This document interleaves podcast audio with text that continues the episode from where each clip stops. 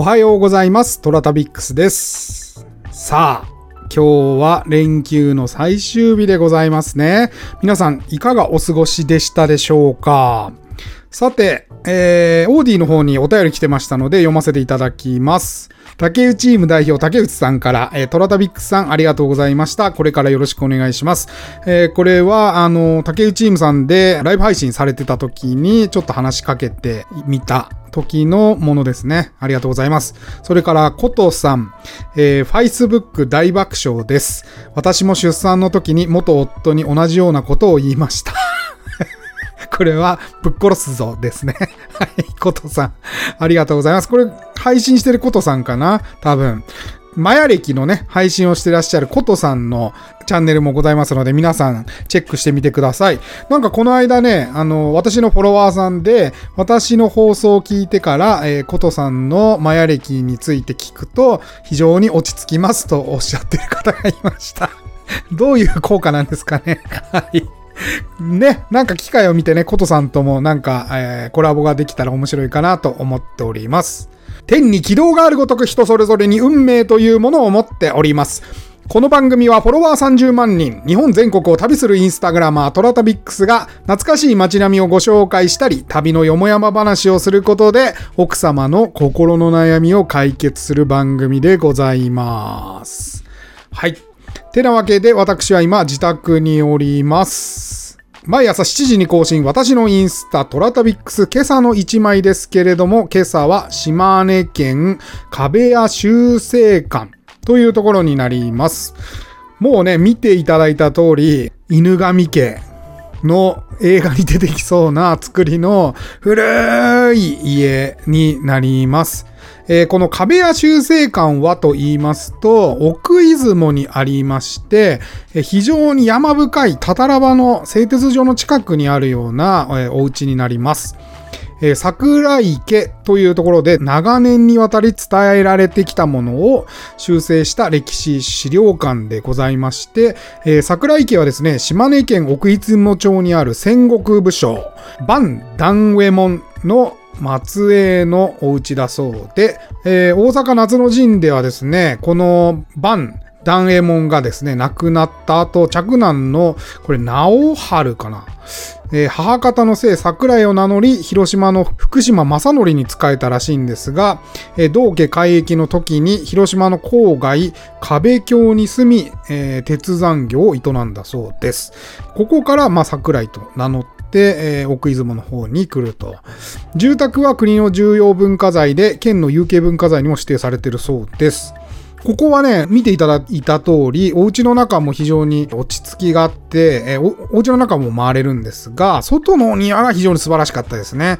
うん。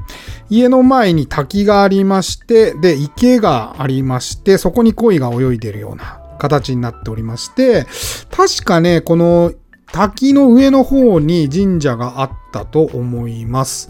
うん。いろんな展示もされておりまして、私ちょっと展示物はあんまり見ないたちなので、展示は見てないんですけれども、まあ、ここのお家に伝わるいろいろな、え、ものが展示されているそうです。はい。えー、というわけでですね、今日からですね、新しい企画をやろうと思います。以前お伝えしたですね、古い土産物屋さんの脇っちょに置いてある、えー、小さな本、豆本の中で面白いストーリーが結構ありますので、そちらをね、今集めている最中なんですが、その中からですね、ちょっとこれは後世に残していきたいなという話をですね、ピックアップして、ほんでここで紹介していこうかなと思います。えー、まずはですね、聞き耳東北艶造詞という、えー、本の中からいろいろお話をしていこうかなと、毎週日曜日に、えー、朗読をしようかなと思います。この東北っていうのはね、またこれが面白くてね、いろり文化ですから、いろりの周りに集まってですね、まあ会談をしたり、えー、面白い話をしてたと思うんですよね。うん。で、その中で、まあ大人の時間っていうものがまあ、子供たちが寝てしまって、大人しか集まってない時に話してたんじゃないかなと思われる、その、えー、東北の艶話にを集めた本になります。ちょっとお聞き苦しいかもしれないですが、お聞きください。木々耳東北津屋造紙北の色鉛筆からことはじめ昔々のこと、ある村で男女の交わりのことを全く知らぬ者同士が結婚しました。みんながやいのやいのというものですから、家と家とが縁結びをし、たまたまそこの子供に男と女がいて、それで一緒にしたというようなもの、今ならとても考えられません。とにかく3日がかりのバカ騒ぎの式が終わりました。新婚旅行などとんでもない時代なので、二人はあてがわれた奥座敷に入れました。でも、布団は取ったものの、どうしていいのかわかりません。まずよろしくな。こちらこそ。で、後が続かないのです。いくらなんでも夜になれましたから寝ることにいたしましょう。と言っても、その後どうしたらいいものやら、じいさんやばあさんも寝たらしく、親父やお袋の声もせず、いよいよ二人きりという感じになってきました。さて、いかがにいたしますか？二人は困ってしまいました。布団の上にペタンと座った新郎殿が言いました。ずいぶんと退屈だなは。そうだなは。まだ何年も始まりません。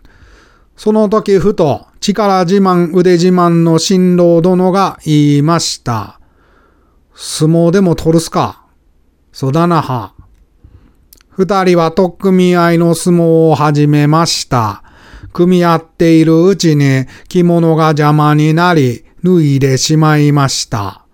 嫁も力があり、そう簡単に負けてはいません。そのうちに嫁が押し倒されそうになり、思わず新郎殿の真ん中のつかみやすいものを掴んでしまいました。するとどうでしょう？不思議なことにぐにゃぐにゃしたものが棒のように突っ立ってきました。一方、新郎殿も手がかかるところがないので、嫁の股ぐらにぐっと指をかけました。二人はなんとなく相撲どころではなくなりました。出ているところと凹んでいるところを合わせるといい気持ちになることを初めて知ったのであります。